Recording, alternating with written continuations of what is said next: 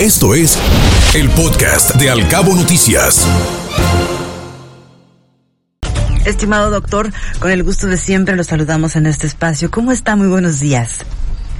Muy buenos días, Ana Bárbara. Bueno, pues afectado finalmente, como yo creo que muchos mexicanos, por pues eh, la tragedia ocurrida ayer en, en eh, eh, ah, perdón, por la tragedia ah, ya está, por la tragedia pues eh, que ocurrió ayer en Ciudad Juárez.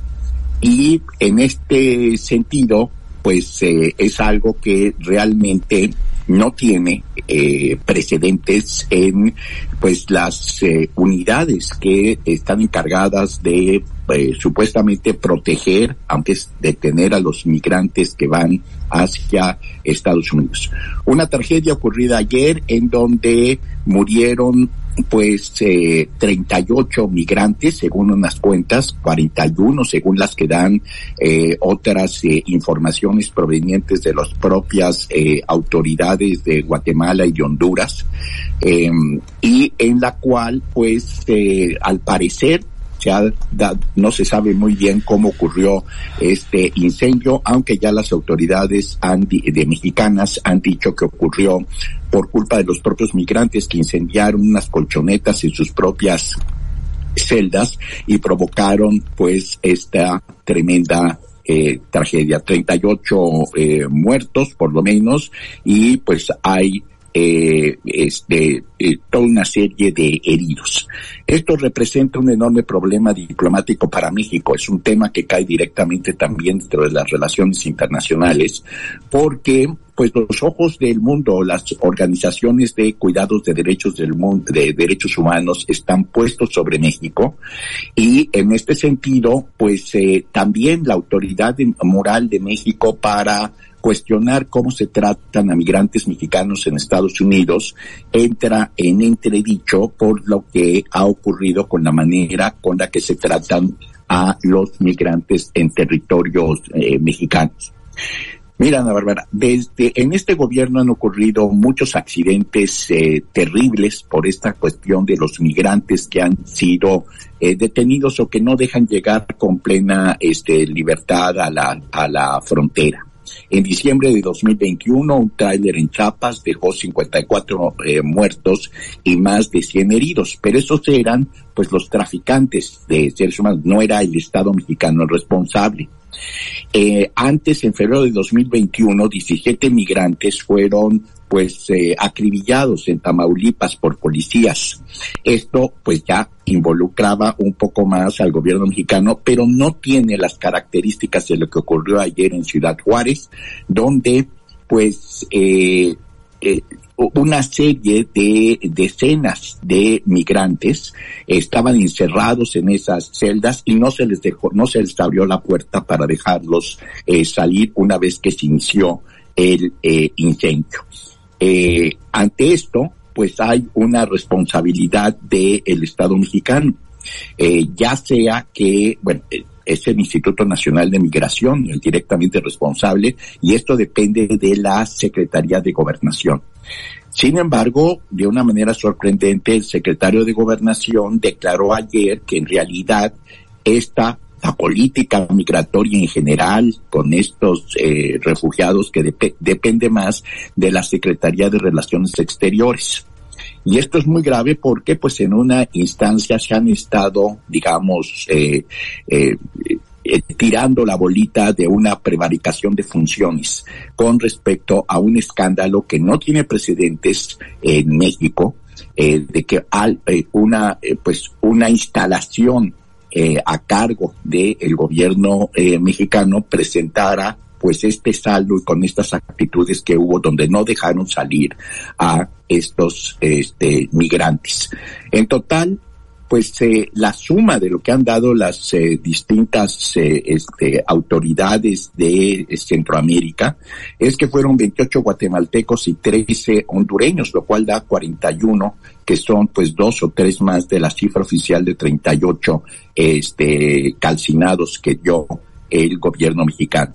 Además hay 12 venezolanos, 12 salvadoreños, un colombiano, un ecuatoriano, entre los que resultaron este, lesionados o heridos.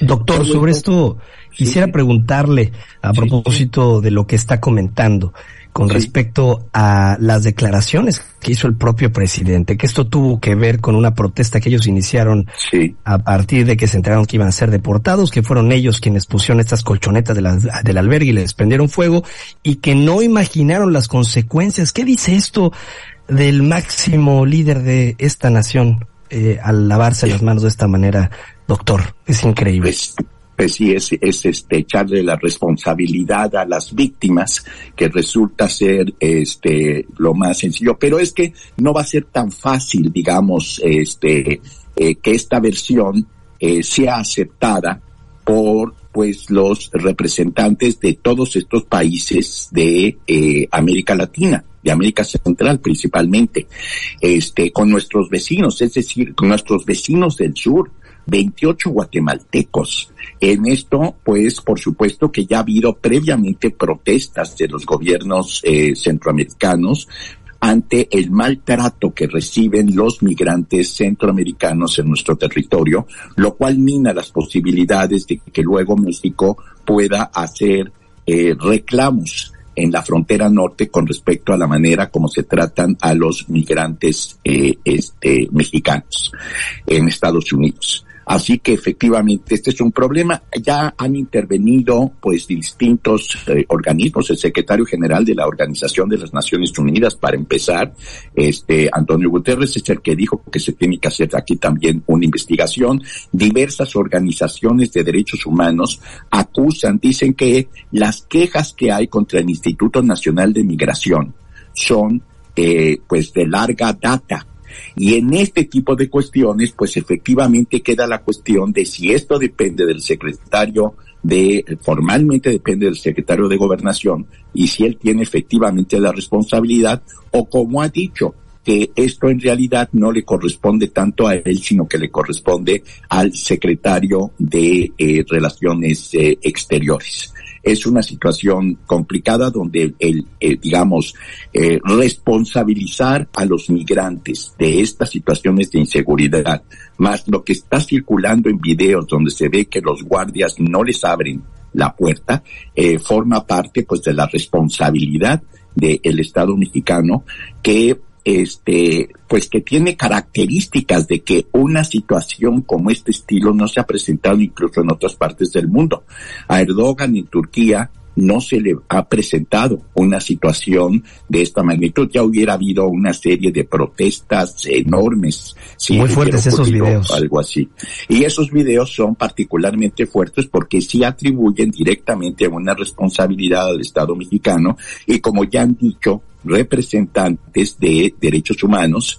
Esto constituye, pues, eh, una, eh, no es un albergue, sino que es una prisión con celdas encerrados donde ya además están denunciando los migrantes que les quitan todo y pues una afirmación muy fuerte que vino por parte de uno de los venezolanos eh, sobrevivientes en donde pues hizo una declaración en el sentido de decir queremos que entiendan que no somos animales, somos seres humanos.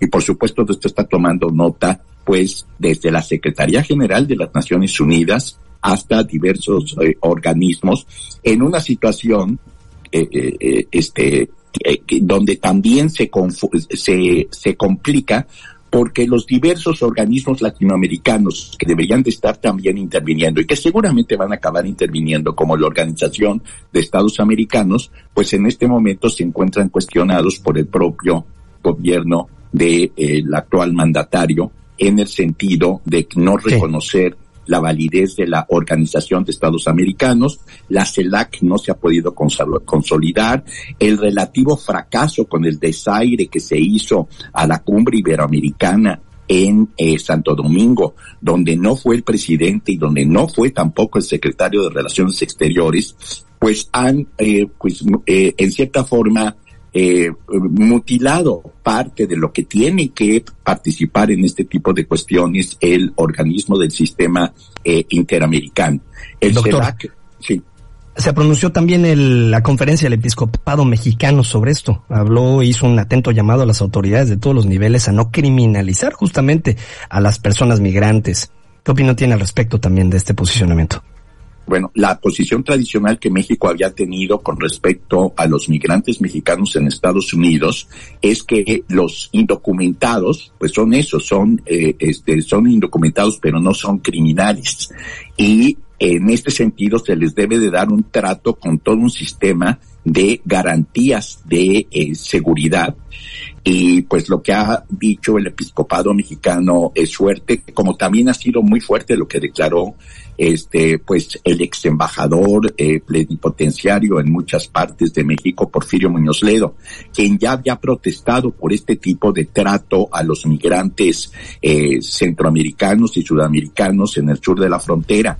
Recordemos que también hay una renuncia de mi antiguo, eh, mi ex discípulo, eh, Tonatiu Gutiérrez eh, Guillén, este, a principios del el gobierno y que fue además él fue presidente del colegio de la frontera norte en Tijuana, Baja California, este, porque él pues fue llamado para vigilar los derechos humanos de los migrantes centroamericanos y acabó renunciando porque consideraba que todo lo que él había hecho para defender los derechos de los mexicanos migrantes de Estados Unidos se estaba pues en cierta forma violando que no había garantías en eh, la frontera sur por eso renunció ese comisionado para la protección de los derechos humanos de los migrantes a principios del el gobierno de López Obrador, todavía cuando la secretaria de Gobernación era Sánchez Cordero. Así que tenemos una situación pues muy complicada que por supuesto eh, va a generar toda una serie de protestas por parte pues de todos estos eh, países afectados, Ecuador, Colombia, El Salvador, este, Guatemala, Honduras y Venezuela. Ay, las condiciones de hacinamiento, sobrepoblación, infrahumanas verdaderamente las que están padeciendo los migrantes. Gracias, doctor, por este comentario. Sí, y esperemos que sí se asuman cabalmente las responsabilidades y que se anuncie un cambio de política con respecto a la seguridad y el trato que van a tener esos migrantes en las instalaciones que están a cargo del Estado mexicano. Gracias nuevamente, doctor, que esté muy bien. Hasta pronto. Hasta pronto. Muchas Saludos, doctor. Muy buenos días. Muy buenos Escuche Al Cabo Noticias de 7 a 9 de la mañana con la información más importante de los cabos, México y el mundo por Cabo Mil Radio 96.3. Siempre contigo.